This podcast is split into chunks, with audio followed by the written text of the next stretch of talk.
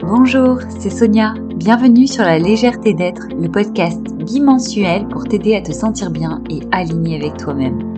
Je suis coach professionnel certifié et praticienne en Ayurveda. Je suis passionnée par le développement personnel et la corrélation du corps et de l'esprit. Je te livre ici mes travaux et recherches ainsi que des exercices faciles, astuces et inspirations pour te rebooster. C'est parti, bonne écoute. Qu'est-ce que l'échec? Débat qui peut vite devenir philosophique. L'échec de manière très concrète, c'est le résultat entre ce que vous voulez et ce que vous obtenez réellement, et que ce résultat est mal vécu. Ce qu'on ressent, c'est un sentiment d'échec. La peur de l'échec serait alors la crainte ou l'angoisse de ne pas obtenir le résultat désiré et des conséquences que cela peut engendrer. Bien sûr, ce rapport à l'échec est propre à chacun. Il est influencé par différents facteurs. Parmi les plus connus, on retrouve la façon dont nous avons été éduqués, valorisés par nos parents et notre entourage proche pendant notre enfance, notre niveau de confiance en nous et d'estime de nous, notre tempérament. D'ailleurs, des études montrent que, selon notre état d'esprit, la valeur accordée à l'erreur est différente.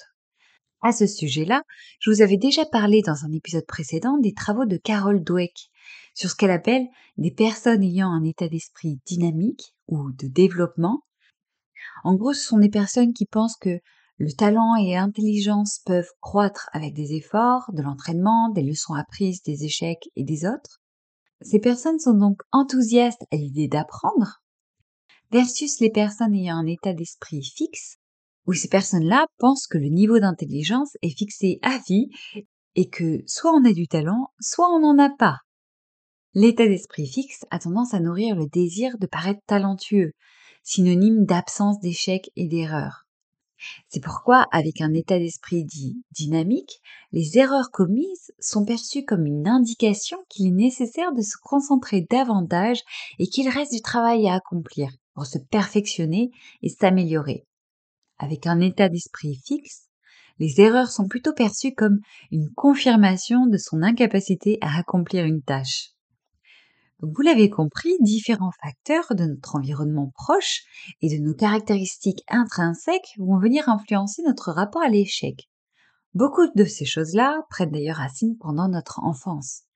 Après, d'un point de vue beaucoup plus macro, on retrouve aussi comme facteur d'influence la culture de notre pays.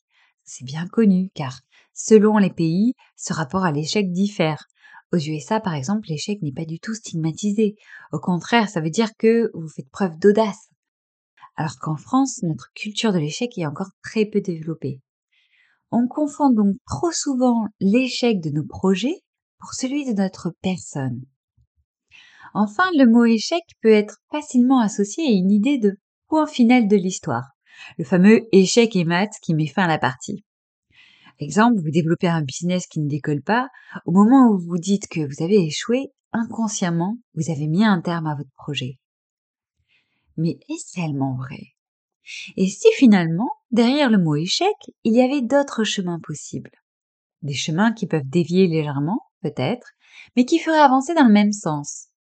Ou bien qui pourraient vous faire prendre d'autres routes vers une destination finale encore plus belle que la destination initiale. Alors justement, la peur de l'échec, comme toute émotion, a une fonction. Celle de mettre un coup de projecteur sur ce qui vous tient vraiment à cœur. Qu'est-ce que ce sentiment d'échec a à vous dire? Alors c'est sûr qu'il n'est pas agréable, mais c'est important de l'écouter. La première chose à faire du coup, c'est d'interroger votre rapport à l'erreur et à l'échec. Qu'est-ce que ça signifie pour vous, cet échec? Quelles images ce mot fait-il naître en vous? Par exemple, pour certains, ils vont être très sensibles à l'image que cela va renvoyer de leur capacité et de leur personne. Pour d'autres, ça va être surtout des craintes de décevoir leur entourage ou de se décevoir. Le but de cette question, c'est de chercher à comprendre le fond pour traiter le vrai problème et non des paravents. Beaucoup de gens cessent d'avoir de l'ambition pour eux-mêmes de peur d'échouer. Ils préfèrent ne rien faire plutôt que risquer rater et être confrontés à la douleur de l'échec. Car au final, c'est bien ça le vrai sujet. C'est qu'ils veulent éviter de ressentir des émotions désagréables car leur réaction face à l'échec sera négative. et redoute de la ressentir. On veut donc éviter quelque chose qui est pourtant sous notre contrôle, c'est-à-dire notre réaction à l'échec. Car l'émotion que vous éprouverez si vous échouez sera basée justement sur ce que vous aurez décidé de penser de cet échec. On a l'impression qu'on subit un échec et qu'on est totalement impuissant par rapport à l'effet que cela a sur nous. Mais ce n'est pas vrai. Ce qui se passe, c'est que c'est nous-mêmes qui décidons du sens que l'on va donner à notre échec. Vous pouvez donc tout à fait décider que l'échec ne signifie pas la fin du monde. Généralement, ce qui se passe, c'est que nous nous fixons un enjeu existentiel à ce que nous faisons. Ainsi, si nous échouons, c'est notre monde entier qui semble s'écrouler. Mais c'est faux. Et d'ailleurs, cette impression-là ne dure généralement qu'un temps limité. En réalité, ce qui se passe, c'est que c'est notre vision du monde qui est chamboulée. Le monde, lui, reste en place et il suffit de changer d'angle de vue pour s'en rendre compte. Pour être très honnête, je pense d'ailleurs que l'échec a du bon. Que parfois on a besoin de l'échec pour se poser les bonnes questions. Que ce soit en termes de trajectoire de vie, car quand tout roule, on reste en statu quo, on vit une petite vie tranquille, mais on a beaucoup de mal à s'arrêter pour s'interroger sur ce que l'on veut vraiment, si cette vie-là nous convient, les difficultés rencontrées nous aident à mettre sur pause le train-train quotidien et prendre de la hauteur pour réajuster nos trajectoires de vie lorsque celles-ci se sont mises à dévier sans nous en être rendu compte. Ou bien les difficultés nous aident à prendre de la hauteur sur le fonctionnement réel des choses. Car c'est quand ça ne marche pas que l'on se pose la question de mais comment ça marche? Qu'est-ce qui fait que ça ne marche pas? Et comment faire pour que ça marche? En gros, se poser les bonnes questions. La clé pour tirer un quelconque bénéfice de son échec, c'est d'assumer sa part de responsabilité pour pouvoir en tirer profit. Car il n'y a pas de vertu de l'échec si déni de l'échec. Il faut savoir se remettre en question, constamment, pour grandir et évoluer. Mais attention, quand je dis assumer, ça ne veut pas dire qu'il faut s'identifier à lui. Votre échec ne remet absolument pas en cause votre personne entière. Selon Charles Pépin, philosophe et romancier, il y aurait ainsi quatre vertus de l'échec. La première vertu est la persévérance.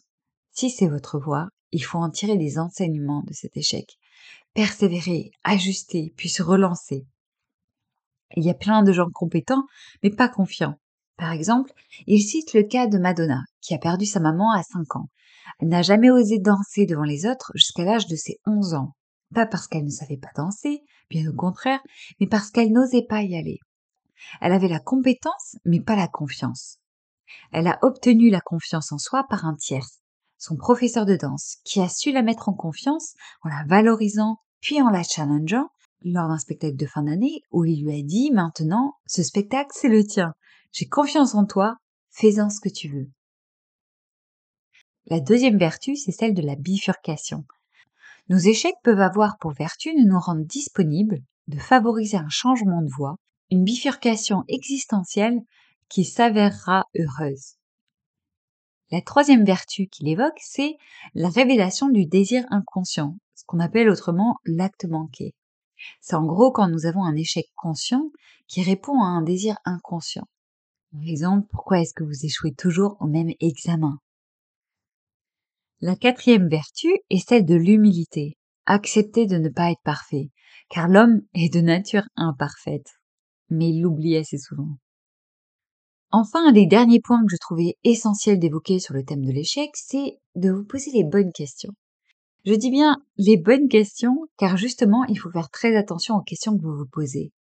Si votre question est pourquoi est-ce que j'échoue tout le temps? Votre cerveau va vous trouver tout un tas de réponses, plus ou moins en rapport réel avec ce que vous faites, qui ne feront que renforcer votre sentiment d'échec et votre peine. Alors évidemment, c'est important de comprendre d'où vient son échec. Sinon, vous referez toujours la même erreur. Mais par contre, une fois que vous avez identifié là ou les causes, ça ne sert à rien de ruminer et de ressasser continuellement cette même douleur. Ça ne changera pas le passé. Pour cela, orientez vos pensées sous un angle qui vous sera favorable et qui vous permettra de grandir plutôt que de vous flageoler inutilement. Et surtout, même si je sais que ça peut être très dur dans certains cas, mais essayez d'analyser tout de même quel a été l'aspect positif à cet échec. Dans le sens où, qu'est-ce que cet échec vous a permis de faire? D'apprendre sur vous-même, de développer comme compétence? Y a-t-il eu un bénéfice collatéral quelconque? Ces questions peuvent paraître anodines comme ça, mais en réalité, le fait de trouver un aspect positif vous aidera à vous relancer dans un nouveau projet plutôt que de vous enfermer sur une note négative. Ainsi, vous aurez plus facilement l'audace de rebondir et de tenter des nouvelles choses. Je finirai par cette dernière citation. Comme le disait si bien Franklin Roosevelt, il est dur d'échouer, mais il est encore plus dur de ne jamais avoir tenté de réussir. Et voilà, c'est tout pour aujourd'hui. Merci d'avoir écouté cet épisode jusqu'au bout. Si ça vous a plu, n'hésitez pas à me laisser 5 étoiles sur Apple Podcast ou sur la plateforme que vous écoutez. N'hésitez pas aussi à le partager autour de vous à des personnes qui pourraient être intéressées.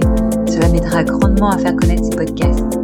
Vous pouvez également me rejoindre sur Instagram pour ne louper aucune diffusion. Mon nom de compte est La légèreté d'être avec des tirés de 8 entre chaque. Je vous y proposerai également certains contenus exclusifs. Bonne journée à tous et rendez-vous à lundi dans deux semaines.